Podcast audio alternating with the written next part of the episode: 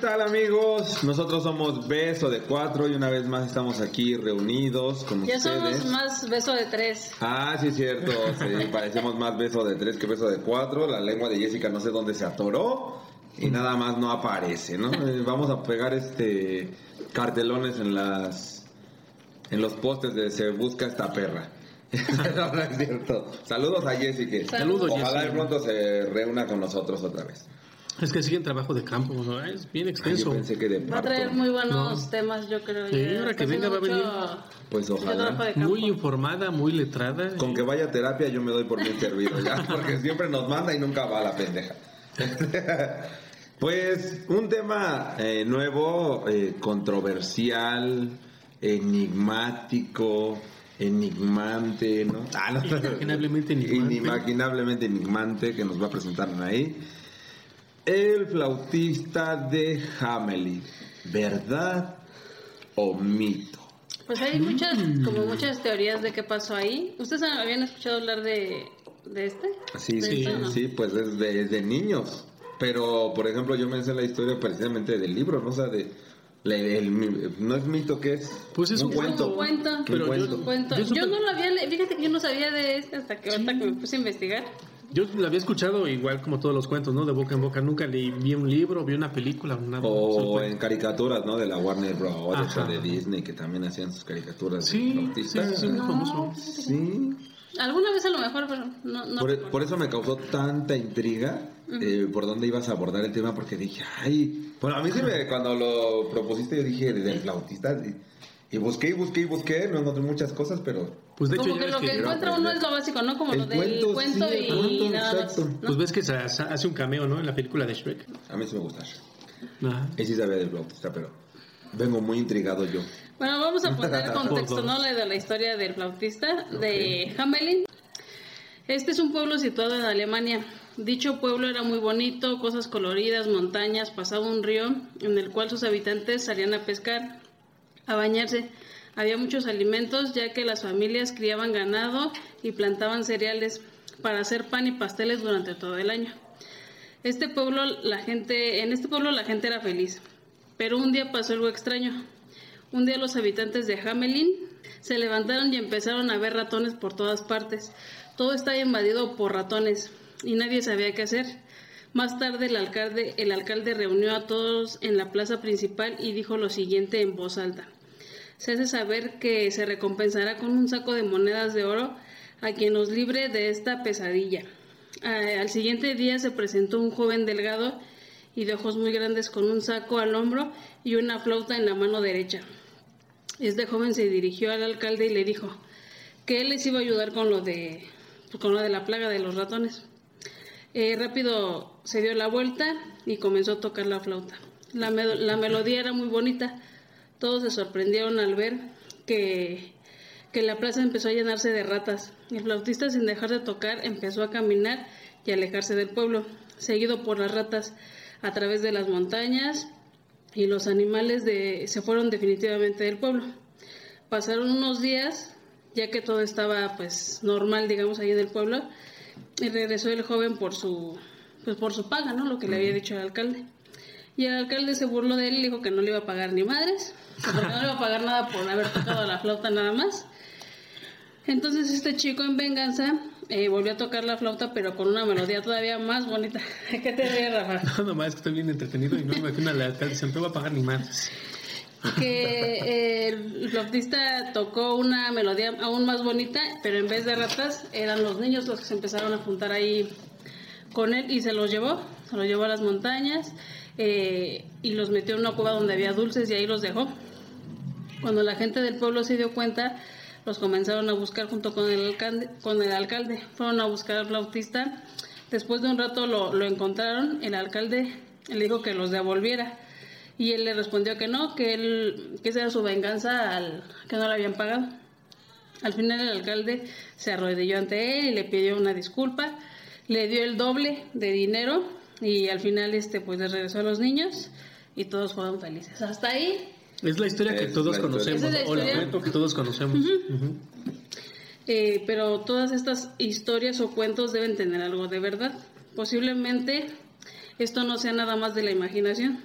tal vez sea basado en, en hechos reales. Dice que ahí en, en, en Alemania hay como ciertos lugares conmemorativos de esto, porque sí fue, se, llevó- se robaron a 130 niños, según, según, según. Eh, por ejemplo, sugiere que los niños fueron llevados a, a monasterios, otros dicen que, que fueron muertos a causa de, de una letalidad, de una peste que cobró víctimas infantiles, pero pues también está Sospechoso. Está raro, ¿no?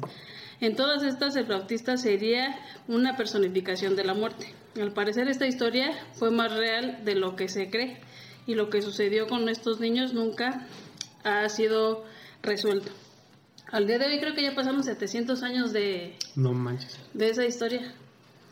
Y todavía ¿700? ah, 700 años. Yo leí un libro hace tiempo que como que tiene similitudes con esta Con Entonces, esta no les historia. voy a, no les voy a contar todo el libro porque habla de- el libro se llama Vudú. Entonces habla de como que del pues sí, obviamente del vudú, pero tiene dentro de la historia así como parecida al flautista. Les voy a contar a Sí. ustedes qué, qué piensan. Max, Max Mignus era un detective privado muy reconocido y bueno, bueno, primero fue policía, después ya fue detective. Lo metieron a la cárcel y le quitaron su licencia. Estuvo en la cárcel siete años porque él y su esposa nunca tuvieron hijos, pero tenían una hijada. Y unos chicos, eran tres, eh, pues abusaron de la niña y le hicieron muchas cosas, la mataron. Entonces él cuando los encontró, los mató. Se vengó, claro. Ah, lo metieron a la cárcel. Dentro de prisión había un hombre que lo contactaba, que se llama Al- Al- Alain Carver. Eh, quería que quería hablar con él, quería contratar sus servicios, pero pues él no le hacía caso, Max no le hacía caso. Salió de la salió de la cárcel. Su mujer había fallecido unos meses unos meses antes de que saliera de, de prisión. Entonces él salió de la cárcel y le llegó una carta De que el señor Alain Carver quería hablar con él. Y él como que no quería, bueno, ¿para qué me quiere? Ya habló con él. A este señor le robaron a su hijo, eh, de nombre Charlie, en Haití. Le robaron al, le secuestraron al niño y, bueno, no se lo secuestraron, se lo llevaron porque no pidieron rescate, entonces no era un secuestro. Entonces él quería que este señor les ayudara a, a buscar al niño y él lo quería. Estaba como muy renuente y al final, este, pues al final aceptó. Eh, se vio con, con unos compañeros detectives que ya habían ido antes a buscar al niño, pero uno no regresó y el otro cuando lo fue a buscar eh, lo encontró mal físicamente. O sea, estaba, eh, ya vivía así bien como en la basura y le preguntó que qué onda, ¿no? Dice que él había ido a Haití también a seguir el rastro del niño, que estaba casi a punto de llegar a donde estaba, pero que, que le hicieron algo. Dice, yo me... No me acuerdo, yo solamente desperté en un hotel y después este en el avión, ya de regreso a Miami, porque esto, el señor Max estaba en Miami. Dice, pero me hicieron algo feo, no sé qué. Entonces se destapa la aquí el El pecho. pecho, y trae una abierta de aquí de como del cuello hasta acá hasta la panza y tiene muchos pelos. Ay, Y el señor traía pañal, o sea, ya no controlaba su esfínter. Eh, él había sido muy reconocido también, pero muy ambicioso. Entonces él siempre tuvo mucho dinero, carros, mujeres. Y terminó así, ya estaba mal. Ya de la de Ajá. Y solo de ir a buscar al niño. Solo de ir a buscar al niño. Ajá. Entonces ya él le dice que no vaya, no vayas a, no vayas a Haití porque pues te puede pasar lo mismo. Bueno, ya total que se convenció, se fue a Haití y ya al llegar a Haití ya lo estaba recibiendo una chica de nombre Chantal que trabajaba con los Carver, que son la familia del niño que, que se llevaron, vamos a decirlo así. ¿no? El niño fue secuestrado el 4 de septiembre de 1996. No hubo petición de rescate ni testigos. Lo buscaron por semanas y pues nada. Eh, ya al llegar, eh, fueron, esta Chantal lo llevó a, a una casa de los Carver a, a que ahí se, se hospedara. y que más tarde iba a pasar otra vez por él para que ya fuera a hablar personalmente con, con estos señores. Pues ya pasa el, pasa el rato, lo llevan a la casa, una casa pues chingona, ¿no? Porque pues estos güeyes tenían mucho dinero, ellos se hicieron ricos porque compraban productos alimenticios baratos y en Haití pues hay partes o muchas partes donde la gente no tiene que comer. Entonces se los vendía mucho más caros. Entonces estos señores se hicieron dueños pues prácticamente de todo, de todo Haití. Este señor tenía un banco, eh, No, o sea, tenía, tenía muchos poder. negocios. Ajá, tenía muchos negocios. Ya llegaron, se presentaron, estaba eh, Gustav Carver, que era el como el patriarca, digamos, de la familia, Alain Carver, que era el hijo, y Francesca, que era la mamá de la esposa de Aileen, la mamá del niño. Entonces ya le empiezan a decir, ¿no? Que pues que no, que no, que no saben qué pedo porque se llevaron al niño. Esta señora, la mamá del niño, lo llevaba eh, con un vudú- con un- una persona que hacía vudú, porque el niño no hablaba. Ya tenía tres años y el niño no hablaba. Y pasaba, pasó algo raro con el niño, dicen que porque cuando nació no lloró y que no dejaba que nadie le cortara el cabello. O sea, ya tenía tres años y a lo mejor el niño lo tenía larguito y se lo querían cortar y que gritaba, que no quería que se lo cortaran. Pues ya este, ya le empiezan a decir que, que lo busque, que le van a dar dinero. No, pues sí, que ese es mi trabajo. Se regresa, ¿no? Ya se regresa a hacer su, su investigación de campo. Y este, a- antes de que antes de que el detective Max se fuera a Haití, primero pasó por una como por un barrio allá en Miami que era conocido como como que había mucha gente afroamericana, mucha gente de color que también venía de Haití. Dice que, que se paró en una iglesia y que había un mural con muchas fotografías de niños desaparecidos. Y entre esa foto estaba la de Charlie, que pues era un niño rubio. Casi la mayoría de los niños de ahí perdidos eran, eran de color. Y él era el único que era rubio y que tenía ojos claros y todo eso. Entonces se acercó el sacerdote y le pregunta que si era policía y le dice que no, que es detective. Que cuál de esos niños era su familiar del sacerdote, ¿no? Y dice cómo se dio cuenta y dice, no, pues no se, se olvide, no se le olvide que yo soy detective. Entonces ya el padre le señaló la foto de una niña. Eh, Claudette se llama la niña, que era su sobrina, que desapareció en Haití, que vivía en, vive en, vivía en Puerto Príncipe. Ya le, le dijo que pues que si iba a buscar al niño, pues ya de pasadita ayudar a buscar a su sobrina. Y le dijo que, que iba a intentarlo. Le, se llevó la foto de la niña y le dio el sacerdote los datos de su, de su hermano y de la esposa de su hermano. Y ya se fue. Y el padre le dice que, que pues se hablaba de, de, un, de una leyenda que se llama Tonton Clarinete, Que es una persona que se lleva a los niños. Entonces Max le dice que pues que eso qué, ¿no? Que es una leyenda, pues no, que parece que es real. Y ya todos sabían ahí en Haití, y pues el padre obviamente, de, de este personaje que se llevaba a los niños. Y que no, ya no, ya no los encontraba. Nunca lo había escuchado. No, yo no. ¿Nunca lo, ¿Nunca lo habían escuchado? Pero sí da miedo. Sí. Lo que pasa es que todo lo que envuelve, ¿no? Porque puede ser aquí como el viejo de Del costal. Me acuerdo de un caso de una niña que hasta la fecha sigue sin encontrar, ¿no? Una niña que se llama Diana, creo. ¿De por dónde tu casa? No, no, no, salió. Fue un caso muy, muy, muy famoso en México. De una niña que se perdió de seis años, se la robaron y la siguen buscando. No sé cuántos años ya pasaron. Bueno, es que, aparte, es que aparte hay más cosas, no hemos tratado de ¿No personas. se acuerdan de verdad de ese caso? De la niña Dianita. No, es que hay Sí. tantas personas. Pero ese fue mucho, mucho, muy sonado. Es de las que salía en XHGC, ¿cómo era? Mm. Al servicio de la comunidad. Sí, pero aún así salen noticieros, periódicos. No, la verdad no me acuerdo. Sí, y pues por eso me daba miedo el viejo del costal porque decían que se le había llevado a ella. No, no. Y con eso no salía y pues sí, ya no salía a la calle. Cuando Max regresó ahí al lugar donde, donde se había hospedado, donde lo habían hospedado, que era una casa de, de los Carver, eh, llegó, se, se, iba, se iba a bañar, se iba a tomar una, casa- una taza de café y estaba Francesca, la mamá del niño, ahí sentada en el, en el comedor. Y él dice que como entró, ella dice que pues ella la, la dueña de la casa, ¿no? Pues que traía llaves.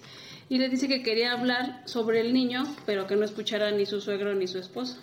Y ya le, le dice que cuando se secuestraron a Charlie, que lo llevaba con, un, con una persona que hace vudú.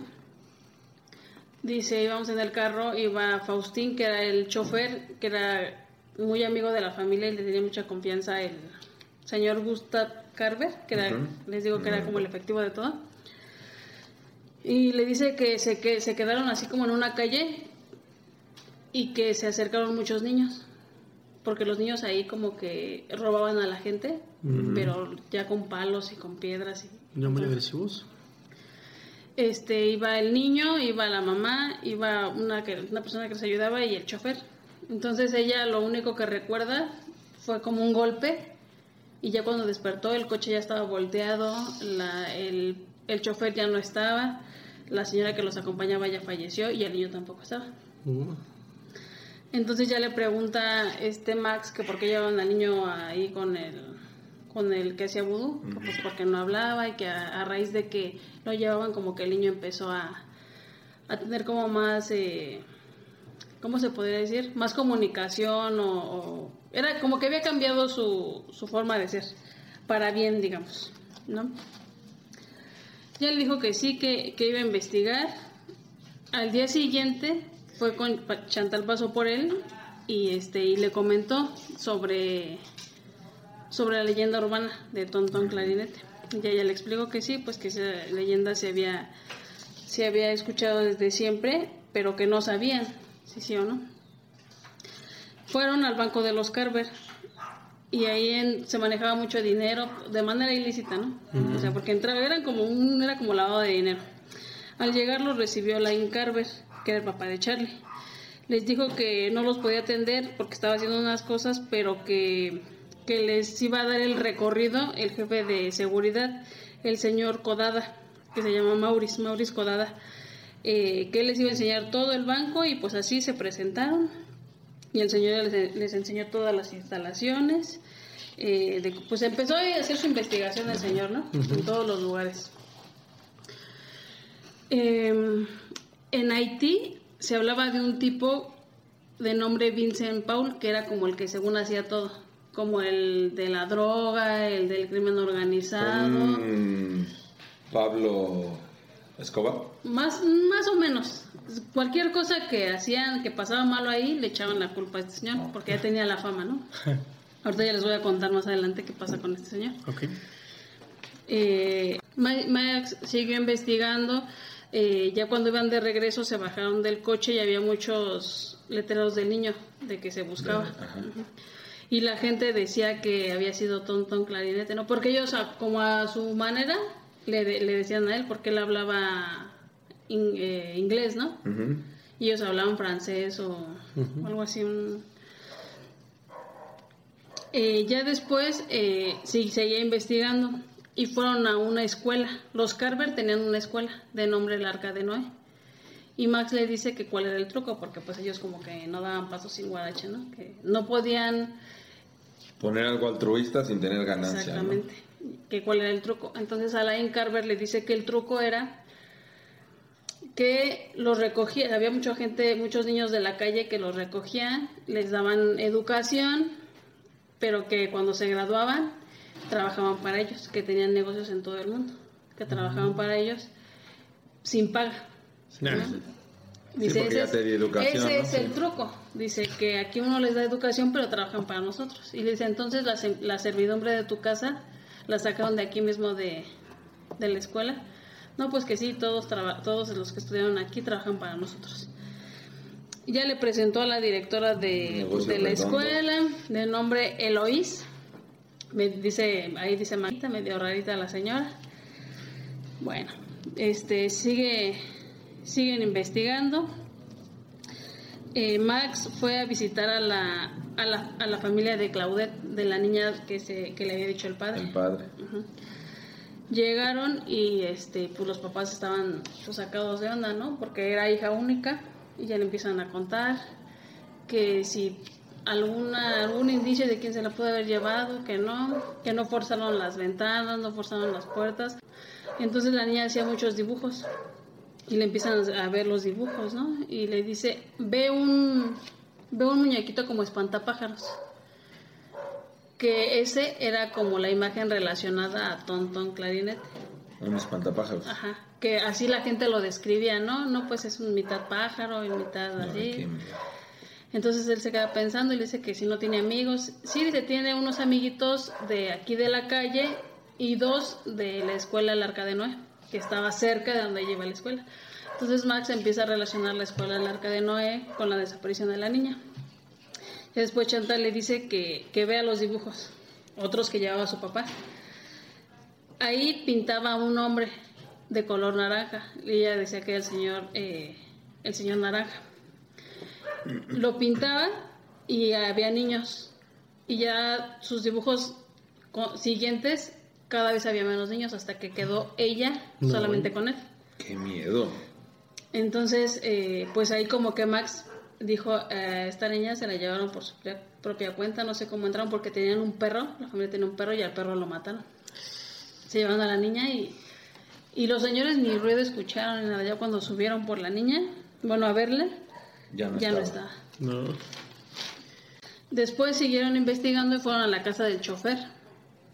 Pero no encontraron nada. Ya Pero el chofer también desapareció. el chofer desapareció. desapareció de él también. no encontró. También con- me quedé con esa duda porque dijo No, o sea, sí él no desapareció. aparece. No, el chofer no apareció. No apareció. Entonces ya este fueron a la casa del chofer Sospechoso.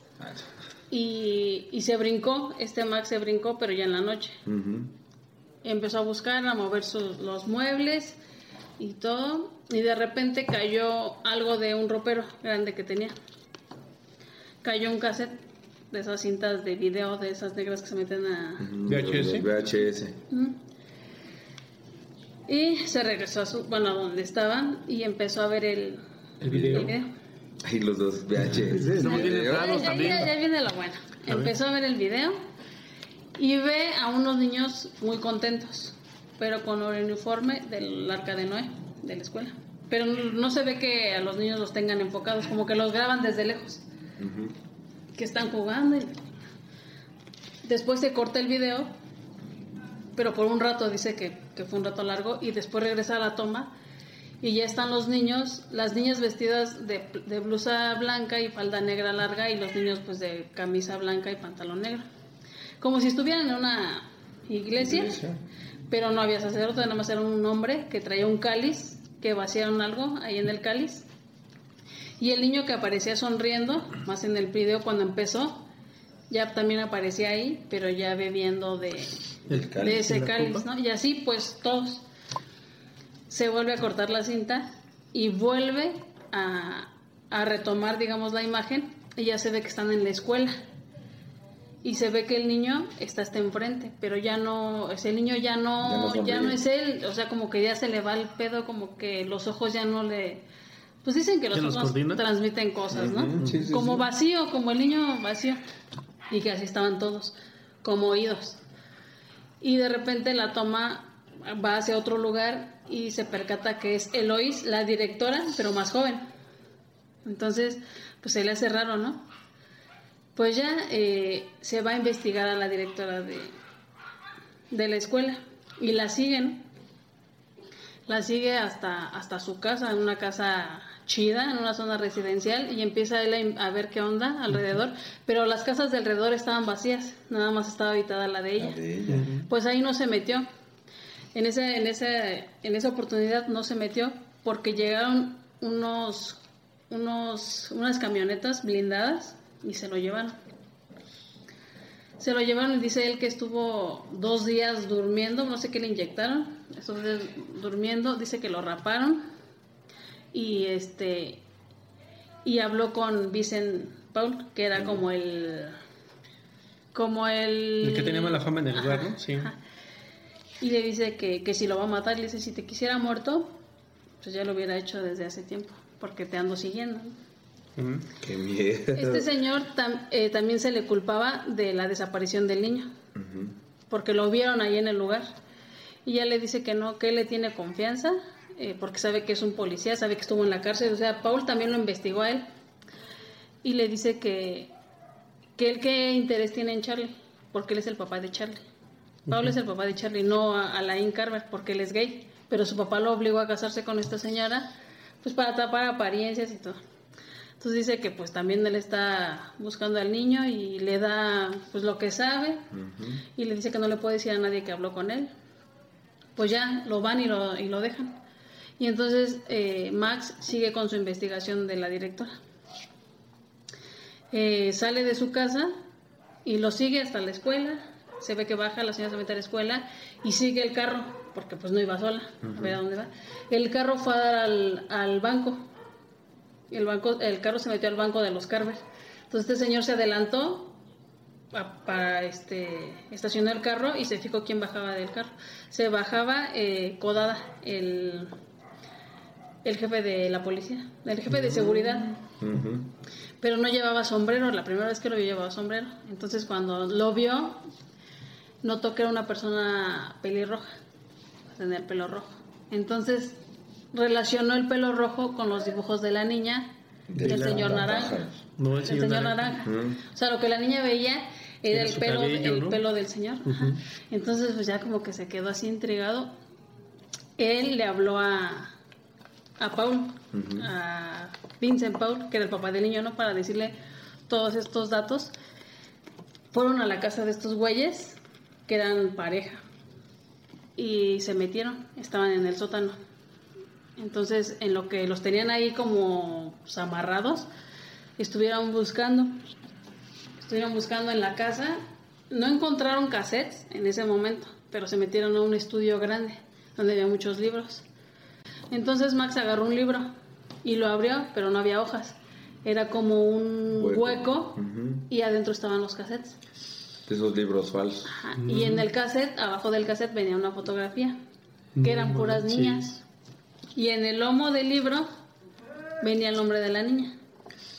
Entonces sacó el cassette y lo vio y pues obviamente eran niñas eh, Ah, igual que, que las tenían este las tenían en la escuela, las adoctrinaban, Mm.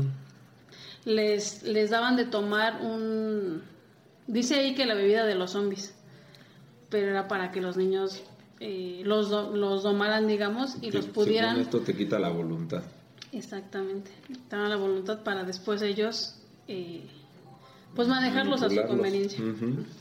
Entonces empieza a ver el video, ya nota lo que había, pues abusaban de la niña y todo. Entonces se va con la señorita que estaba ahí en la computadora y le dice que, que ella que investigó. Y le dice, no, pues aquí hay una lista, eh, hay un archivo dividido en, ¿cómo se llama? ¿Carpetas? No, en, en columnas con nombres del niño, precio, eh, persona a la que se los, porque los vendían, Sí, sí, a la sí. que se los vendían, lugar donde el año. Uy. Entonces empezaron a ver un montón de, de, de Ay, archivos, o sea, de, ya tenía más o menos 40 años con ese negocio. No manches. Y dentro, pues buscaba el nombre de Charlie, ¿no? A ver si no se lo habían llevado para lo mismo, pues no, pero sí encontró un cassette con el nombre de Claudette, Del- La- sobrina del- sacerdote. la sobrina del sacerdote. Pues ya empezaron a sacar todo el archivo y pues no, estos güeyes tenían un montón de, de evidencia. Entonces vio uno también que, se- que decía Eloís, La directora. la directora. Entonces lo saca y la ve, ¿no? Pues también le, también le También hicieron lo mismo, ahí. pero... Y el que se la llevó fue el señor este Codada. Ya los están investigando, están interrogando le dicen que no, que no van a decir nada porque al final del día los van a matar también. ¿No? Pero ya la, la señora como quería mucho a este hombre, ¿a qué punto la persona que te, tu verdugo, de, que- en qué momento pasa de ser tu verdugo a ser una persona en la que confías y das todo por... Pues es que de hecho es un trastorno. De hecho, yo un- lo, eh, lo- lo hilan mucho precisamente con el flautista de Hamelin, que es el, el- ¿Cómo se les dice? No es trastorno, es este. ¡Ah! Se me fue la palabra justo ahorita. De Estocolmo. El síndrome El de El síndrome. síndrome de Estocolmo, ¿no? Que te enamoras de, de tu captor o de la persona que te hace daño y que te tiene mal. Entonces, ese- y lo comparan con, precisamente lo nombran como el síndrome de Hamelin también Mm, que te puedes enamorar de, de- de tu captor o, o que sigues perdidamente a alguien que sabes que te hace daño, pero que con sus palabras o con sus frases te tienen ahí apendejado, ¿no? Con que te digan, ah, sí, te lo juro que ya voy a cambiar, te lo juro que ahora sí ya no te voy a pegar, te lo juro que ahora entonces tú crees y te quedas, pero porque estás enamorado pues, de lo que te dicen. Pues esta señora llegó a ese punto con él. Entonces no decía nada. Total que la hicieron hablar porque le quitaron un diente de oro que traía este ruco y se lo aventaron ahí en el piso y ya como que se asustó. Y ya digo, no, sí te voy a decir todo, ah, pero deja, déjalo libre. Dice, Ah. sí, lo vamos a dejar libre, pero primero dinos tú qué sabes. Dice, no, pues y le decía a Max, yo sé que tú, a ti también te, te capturaron o te, sí, sí, sí, ajá, sí. te reclutaron, no sé cómo decirlo. Dice, sí, pero a mí me hicieron un favor. Dice, porque yo tenía un hermano y aquí en Haití, porque había muchos, hay muchos lugares donde pues no hay nada que comer, hay muchos niños así Sí, sí, sí, en la calle. Dice, nosotros lo que comíamos era tierra. Dice, hacíamos nuestros pasteles y comíamos tierra y eso era todo lo que comíamos. Si a mí me hicieron un favor en llevarme porque pues ve ahorita tengo mis cosas y la chingada. Y le dice que qué onda, ¿no? Que cómo hacían eso. Pues sí, que reclutaban a los niños, que les daban de tomar para que, para que se acostumbraran a, a- a los abusos y no hicieran nada. Uy. Para que fueran sumisos, sí, ¿no? Para que no gritaran, Sí, para sí. que no ejercieran ningún tipo de emoción. Así los, los adoctrinaban. O sea, esa escuela estaba... La escuela del Arca de Noé era como una fachada de una trata de, de niños, ¿no? Al final. Y le dice que quién es Tonton Clarinete. Y le dice, ¿a poco no lo sabes? Ese es el dueño de todo. Si, si lo supieron, te estaría preguntando. Dice, Tonton Clarinete es Gustav Carver. El ruco es el dueño de, de todo eso. Se los llevan y siguen investigando.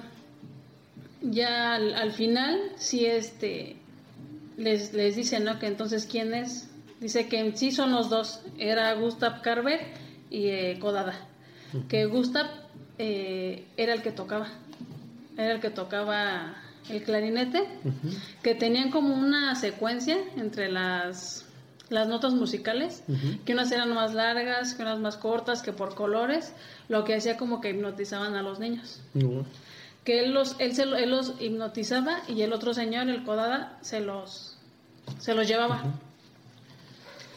Pues ya pasa. A la niña sí la encuentran, a Claudette sí la encuentran, porque ahí venían los datos de que a qué persona se la habían vendido Vendido. y dónde estaba. Y al niño, a Charlie, no, sí lo, se lo llevaron, pero se lo llevó eh, su papá, bueno, su- según su papá, Alain Carver y otro amigo que tenía que se escapó, que también lo reclutaron de ahí de la escuela. Y como en venganza, se lo, se lo llevaron. Y sí dieron con el niño. Y ya este lo entregaron a sus papás. Y pues según destaparon toda esta red. Pero pues eso va a seguir siempre. Mm, sí, Eso es basado en un libro. Pero, ¿qué tanto hay de...? Que De el verdad. es vudú, ¿no? El ¿De libro... Nick Stone? el- exactamente, el libro se llama Voodoo de Nick Stone, publicado en el 2007. Hay muchas cosas, o sea, yo nada más les estaba hablando ahorita del, proceso, del proceso de los, de los niños. Pero en sí habla de muchas cosas, muchas más cosas, ¿no?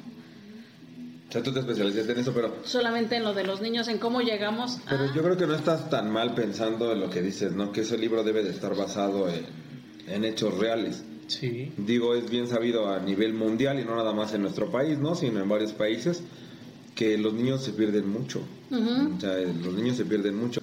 No dudo, no dudo que haya gente que le ofrezca a algún dios también como sacrificio a un niño o, o las sectas que hemos luego nosotros visto que, que se supone que se mantienen jóvenes con, con sangre de niños, ¿no? Las cápsulas esas de piel de bebé. No manches. Ay, no, digas, no saben. No. Se, se supone que es también eh, como unas... No, no son sectas, no sé si son sectas gente enferma de mucho dinero, de mucho dinero. Y eso lo vi, voy a investigar bien, no, no me acuerdo de dónde. ¿Qué pasa? ¡Auxilio! Que no hables de eso. en los que secuestran a los bebés, eh, les arrancan la piel, la, la secan y con ese polvito hacen cápsulas, cápsulas de bebé. Y eso lo vi en un programa, no recuerdo en dónde lo vi, maldita sea, tiene mucho, en el que le encuentran muchas tabletas de de un le, le hace una revisión en un aeropuerto a una persona de dinero y tiene una, un frasquito lleno de cápsulas, ¿no? Y las cápsulas dijeron, pues a lo mejor es cocaína, ¿no? Pero no era cocaína, era, pero no se quedaron contentos porque no traía etiqueta, no traía nada, ¿no? Hicieron estudios y eran restos biológicos, o sea, era piel. Mm. Entonces, por ahí dicen que las sectas de, de mucho dinero y la gente rica y los famosos y demás toman sus cápsulas de piel de bebé para mantenerte joven, que te da todos los nutrientes que tiene un bebé para tu piel. Entonces, obviamente, existen esas... y no, bueno, no, no podemos asegurar porque no podemos No. asegurar porque no, nos, no tenemos de primera mano o los pelos de la burra en la mano, ¿verdad? Pero pues, tampoco podemos dudar. Eso de repente a mí me da miedo ahorita tú que estabas platicando. Digo, hay temas que no voy a... Ahora, ahora yo en modo Anaí y Rafa, pero porque de verdad creo que sí los considero muy muy difíciles y ahorita hasta, hasta me dieron un poquito de escalofrío, pero ¿sabes qué? No dudaría en que sí exista ese tipo de cosas y que si te llegas a enterar, te hacen eso para, para que acabes loco, ¿eh? Lo que le pasó al... Sí, o sea, esto es basado en un cuento de hace, les decía, hace más de 700 años. Pero yo no creo que sea tan... Pero ya lo ves, ya lo, yo leí este libro y ya te, te vienes aquí a la actualidad y dices, pues no está tan... Yo no creo que no sea está tan cuento. de Y yo creo que si alguien se entera, pues obviamente van a buscar la manera de destrozarte. Desacreditarlo, sí, Sí. sí, de que O- quede mal para de que acabes mal como el amigo este que acabó con la herida en el pecho y con pañal o- eh, me dejó pensando muchas cosas eh qué miedo Tienen que leer el libro para que, Sí, para claro, que se embone todo y, y todo lo que dice ahí lo entiendan mejor. Pero en sí era como darle continuidad a la historia de, del, flautista. Pero pues bueno. ay no sé pues me pusiste a pensar un montón de cosas que ahorita las platicamos fuera del aire porque son Son sensibles y si no podemos hablar cosas hacia la ligera porque Sí, no, sí, son, son temas difíciles, son temas difíciles. Existe el, el tratado de niños y qué horrible, ¿no? Eh, yo no creo que un niño se vaya por su propia cuenta, estaría muy difícil. Bueno, que se ha demostrado hasta con estudios que sí, ¿eh? Mira, Que, le han eh, hecho... que le das un dulce y, ay, mira, tengo un Sí, amigo. sí, y de hecho hay muchos videos en internet precisamente para concientizar porque saben que Hay, pasa. hay, eh, videos que está el niño con el papá. Yo vi uno que está el, niño, el papá ahí en los juegos, el niño está jugando y el papá está en el celular. Sí, Eso. esos. Y se acerca un hombre. Desconocido. Mira que te voy a dar un dulce, pero obviamente lo están grabando, ¿no? Sí, Y, sí. pero le enseñan el video a su mamá, ¿no? Y Sí. Y ya después el papá se da cuenta y no lo ve. Pero a una distancia cortita que Sí, está el niño sí, del papá. está ahí en chinga en el celular. Ya cuando ya no lo ve, lo empieza a buscar y ya después lo traen. Pero le enseñan, ¿no? O sea, ¿cómo Sí. te puedes llevar a una... ¿Con qué facilidad? Estamos hablando de niños, pero pues pueden con llevar? cualquier Sí. persona. Sí, ¿no? sí hablan de la facilidad con la que los niños se distraen, se van o se deslumbran por lo que les van a dar y los papás al lado de los niños ni cuenta se dan. En dos segundos, Sí. ¿no? O sea, en dos segundos. No la caguen, señores. Neta, si llevas un niño a la calle donde vea, Pongan la atención, por favor, dejen lo que estén haciendo. El celular no es tan importante. Exacto. A mí me tocó hace mucho tiempo en una plaza. No recuerdo en cuál, porque saben que mi cabeza ya, se está atrofiando, ya mi cabeza es de viejito. Que cerraron de repente toda la plaza, o sea, pidieron que se cerrara toda la plaza y que nadie saliera absolutamente porque se había perdido un niño. Ya después lo encontraron, ¿no? O sea, se le escapó a la mamá y andaba por ahí por una tienda. Pero me enteré de una plaza en Texcoco que no voy a decir el nombre porque nos vamos a meter en problemas con la plaza, ¿verdad? Pero que llevaba la mamá a su niño chiquito y en lo que pagaba en una tienda de autoservicio, en lo que sacaba la tarjeta y pagaba la cuenta, el niño fast desapareció. Entonces la señora se puso chingona y también hicieron lo mismo, ¿no? La plaza se cerró luego, luego, porque la señora hizo un desmadre. Y encontraron al niño en los baños de ese autoservicio. Era una niña Mm, con ropa completamente diferente, rapada y durmiendo. Mm, no manches. O sea, Pero ya no se le vuelves- iban a llevar. Se la iban a llevar. O sea, ya no vuelves. O sea, tú buscas a tu hija de pelo güero, largo, negro, o trenzas y eso, y ya tú ves salir a alguien con un niño durmiendo, pues no es mi hija, ¿no? Pero fue, dicen que fue así en segundos. La mamá se puso chingona y como cerraron toda la plaza, yo creo que los que se lo iban a llevar dijeron, no, güey, pues ya mejor más vale aquí quedó que Hay que nos correr. encuentren. Sí. Pero, pues sí existen, esas cosas sí existen, ¿no? Tonto, Tómalo en cuenta. Ton, ton, clarinete. Ah, Pero yo sí creo, yo sí creo que esa historia está basada en, en algo real y no creo que sea nada más a nivel, por ejemplo, Haití, ¿no? Yo creo que son redes de corrupción muy grandes a nivel, a nivel mundial, ¿no?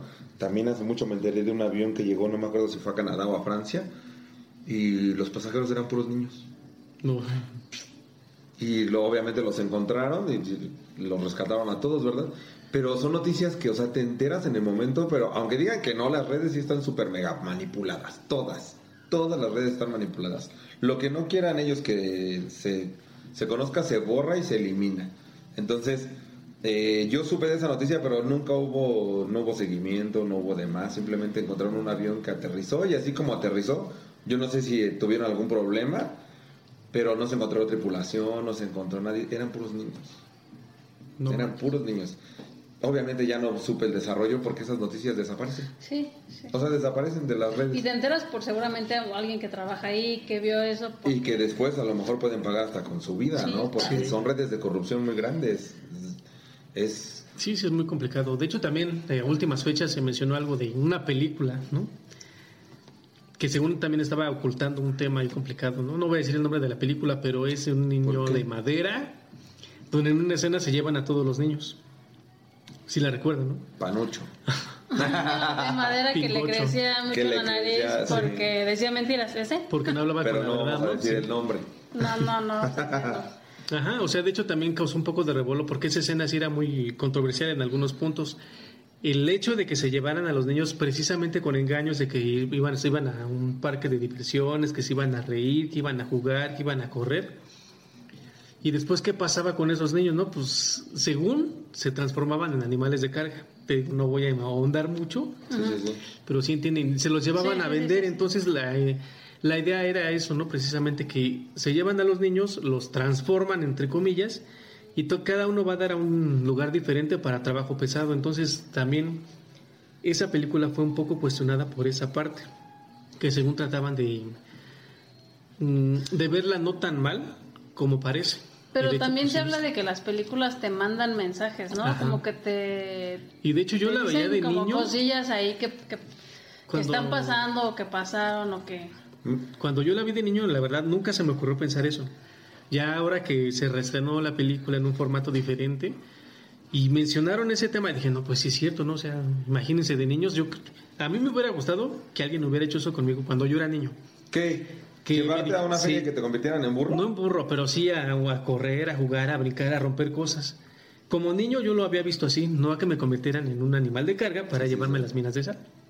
No, a mí sí siempre me dijeron con extraños no hables. De hecho, yo tenía un límite imaginario, así como se los pongo a mis perros, porque mis perros tienen límites imaginarios. Yo tenía el mío, mi mamá no me dejaba pasar de un edificio que se llamaba, que bueno, que se llamaba, no, que era el número 11. Todos mis amigos se cagaban de la risa, porque jugábamos en la cuadra y ellos corrían hasta la esquina y yo desde el 11 no pasaba. Entonces mi mamá me decía, hasta aquí, de aquí para allá ya no hay gente que te conozca, entonces hasta aquí. Ajá. De aquí para allá, Pero yo no me refiero a que yo no quería hablar con extraños, yo quería hacer lo que se hacía en la feria. ah, es que tú, yo, yo entendí que él quería que alguien llegara y se lo No, llevara a jugar así. Yo quería, sí, O eh, sea, una feria, pero... Sí, sí, sí. Más bien era la diversión, ¿no? Sí, no el claro, hecho de sí, que sí. te Pero lleve tú como una- niño no te das cuenta de que una persona tiene toda la mala intención de lastimarte, de hacerte daño, o sea, nada más está manipulando tu mente para que tú te vayas confiado como los videos que últimamente se han, se han hecho para concientizar a la gente, Sí, sí, sí. ¿no? De que un niño se pierde en dos segundos y no lo encuentras, aunque con los papás al lado. Sí. Es a lo que me refiero.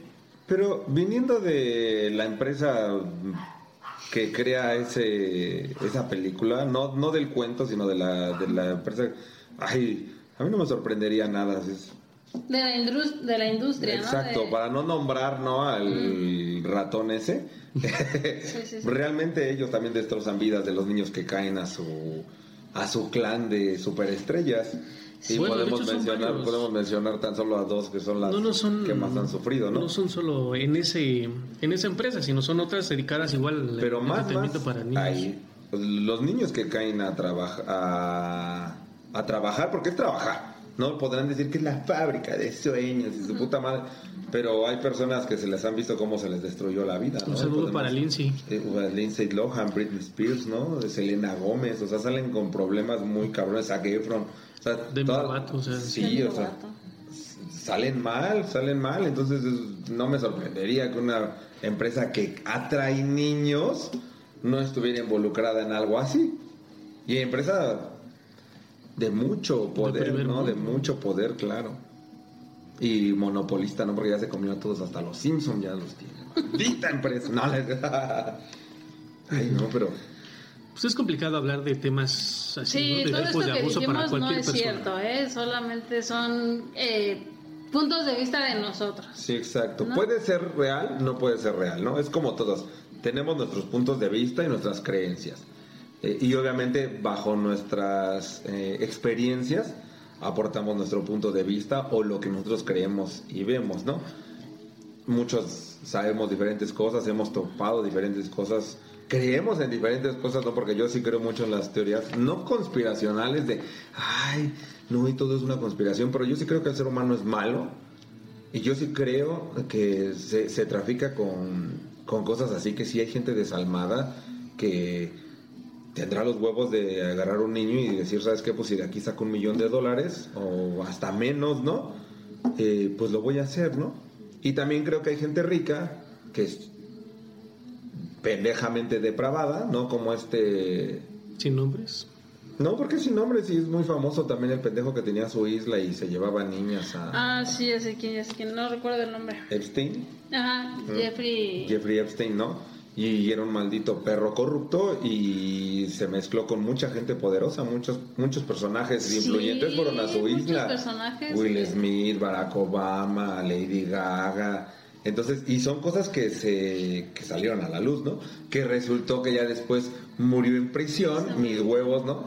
Igual que el señor que acaba de, según morir aquí en prisión mexicana, que mató a su esposa, mis huevos, el dinero te saca de las prisiones. Y este señor era muy rico y tenía una isla donde llevaba niñas, y está comprobado porque de hecho está ahí este, Sí, sí, documentales sí, y demás. Eh, llevaban niñas a abusar de ellas, ¿no? A, a la isla y no nada más él, o sea, invitaba a sus, gente, a sus amigos ricos y poderosos a, a esos lugares. Entonces, imagínate, por ahí diría, no, eso es la punta del iceberg, porque no creo que nada más sea esa persona y no creo que nada más sea en ese país y no creo que nada más sea para Algo que se les ocurrió, ¿no? para abuso. De hecho, hay una foto dentro de ese dentro de ese documental en donde hay una persona en una mesa parece muerta, o sea, parece un cadáver, ¿no? Y está en una piscina de chocolate y todos los invitados que llegaban, entre ellos está Lady Gaga, porque sale la foto de Lady Gaga, tenías que tomar de un conito chocolate de ahí y tomártelo. O sea, unos rituales bien pinches locos, en los que sí yo no dudaría que muchos de los niños que están perdidos y que qué tristeza y que qué feo, la verdad, poniéndote en el, en el papel de las mamás, o sea, yo si, si fuera mamá o papá y sé de todas estas teorías y mi hijo está perdido, híjole puta madre, Sí. Te viene me cago, ¿no? Y aparte pues no puedes luchar en contra de ellos porque real también seamos honestos y seamos sinceros. Hay mucha gente metida en eso. Es Y, una. y te ganas la muerte. Sí. Te ganas la muerte, no, va- no vamos a poder, nadie va a poder ir en contra de ellos porque realmente aquí ahorita en, en esta época, en nuestro mundo actual, porque no aquí ya no nada más hablamos de México, ¿no?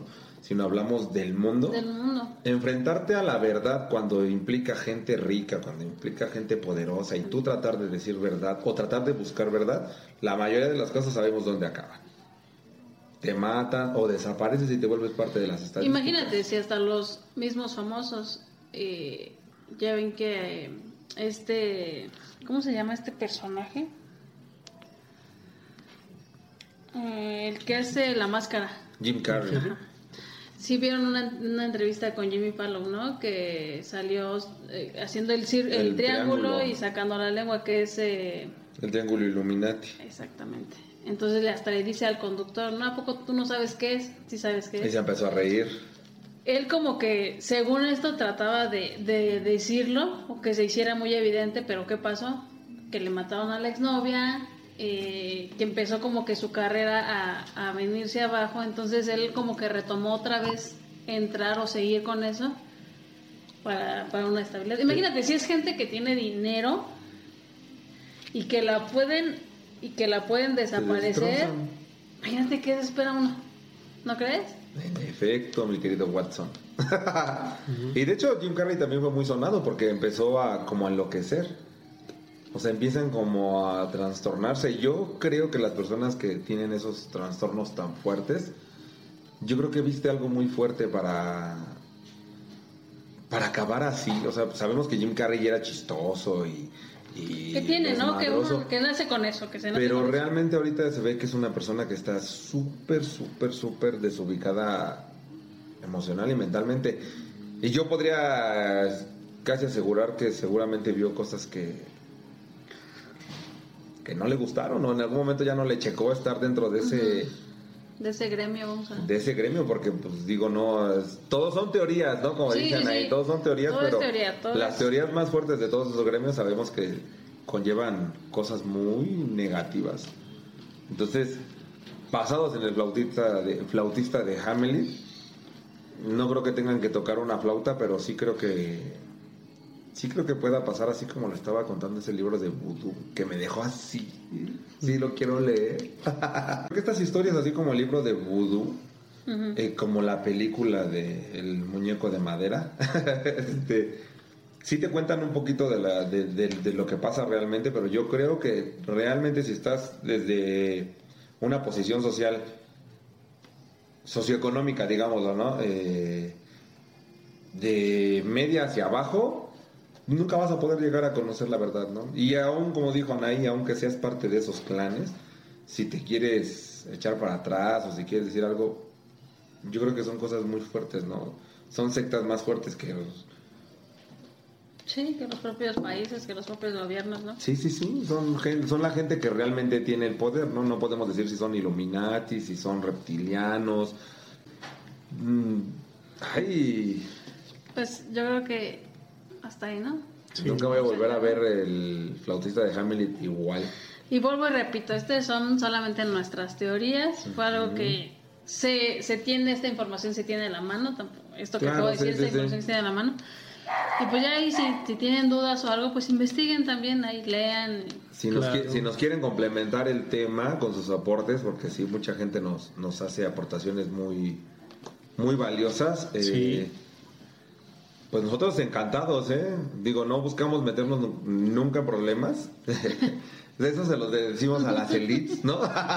no estamos en busca de ninguna verdad, entonces no se preocupen. esa es una ¿no? platiquita Sí, aquí, es una plática así de... De valedores nada más, ¿no? Oye, dice Rafa, yo por eso me quedé callado, ¿no? Yo por eso no digo nada. ¿Quién sabe quién, a quién conoce Rafa que se quedó callado? No, pero de hecho yo no he visto esas historias, por eso no estoy opinando. Sí, no. Por eso de niño sí te hubieran llevado porque tú no tenías malicia.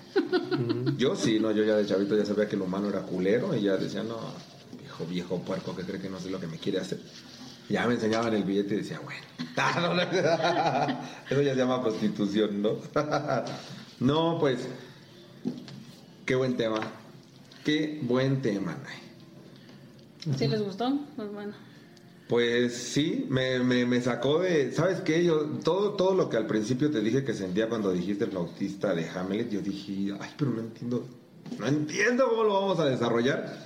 La verdad llegó el momento en el que me atrapaste con ese libro, lo vamos a leer. Recomendación de los chicos de Beso de Cuatro, lean Voodoo de Nick Stone. Eh, léanlo y échenos ahí en redes sociales, díganos Sí, qué para les que complementen la información. Sí, ya nos dijiste que trae más historias, ¿no? Aparte, igual, eh, consejo que yo les daría, investiguen, eh, no se vayan solo sobre los medios formales, también vean los informales. Eh, el Internet no todo es real, pero tampoco todo es falso. Entonces, eh, capturen, capturen, capturen, capturen en su mente toda la información que puedan y ustedes creen sus propios criterios, pero siempre en salud mental. No nos clavemos con las teorías, no nos clavemos con las cosas. Somos humanos, vivimos aquí, estamos expensas todos de todo. Entonces, muy buen tema, Anaí. Sí, vamos La a ver qué.